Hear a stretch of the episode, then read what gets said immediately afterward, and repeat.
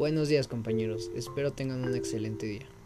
Como todos ya sabemos, se acerca la época de Navidad, la época preferida por muchas personas. Las calles se adornan con luces navideñas, adornos en las casas y las flores de Nochebuena comienzan a florecer.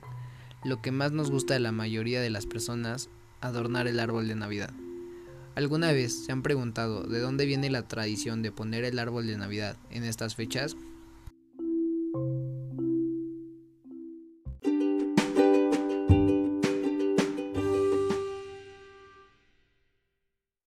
Bueno, pues se dice que el árbol navideño es considerado una adaptación del árbol de la vida o árbol del universo, conocido como Yggdrasil, propio de la mitología nórdica en el cual estaba representada la cosmovisión de los pueblos del norte de Europa.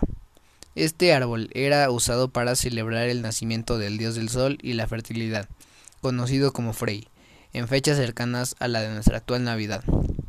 Durante la evangelización de Alemania en el siglo VIII, se cuenta que San Bonifacio, para acabar con la adoración de los dioses desde el punto de vista del cristianismo, eran paganos. Cortó el árbol y en su lugar puso un pino de hojas perennes, que simbolizaban el amor de Dios, y lo adornó con manzanas en representación del pecado original y velas, símbolo de la luz de Cristo. Con el tiempo, las manzanas y las velas se transformarían en bolitas y luces, como nuestro árbol de Navidad actual.